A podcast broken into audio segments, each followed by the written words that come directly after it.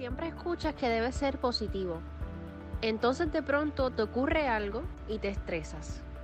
Todo se une y sientes de todo menos positividad. Todo lo que dices o te dices se crea en tu realidad. Si tú te entiendes y cambias, todo cambia. Esto es Wine and Talk con Michelle de la Vega. Llevas toda tu vida haciendo lo contrario. ¿Por qué ahora no intentas aprobarte? Te aseguro que va a funcionar. Cuando digo afirma, es que afirmes, es que decretes, que asegures algo, que digas algo en tiempo presente como hecho o verdad, algo que ya tienes. Cuando afirma, estás diciéndole a la vida, al universo, a la mente, que ya tienes eso que deseas. Debes decirlo como un hecho o verdad en modo presente y no como algo que necesitas. La mente y tus pensamientos crean tu vida.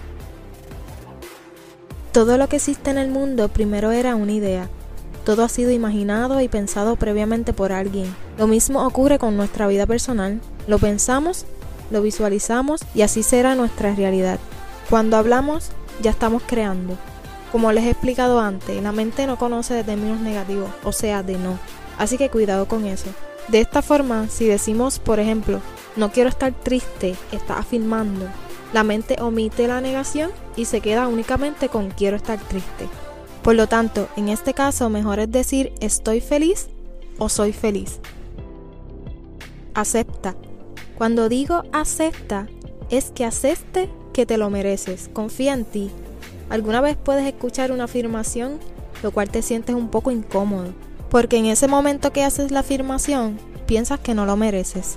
Por ejemplo, decir yo tengo una casa grande es un ejemplo nada más, pero sé que si decimos esto y no nos sentimos cómodos donde vivimos ahora mismo, puede que te llegue un pensamiento de que no, tú estás diciendo algo que no tienes y a eso me refiero con acepta lo que te mereces, porque tú te lo mereces.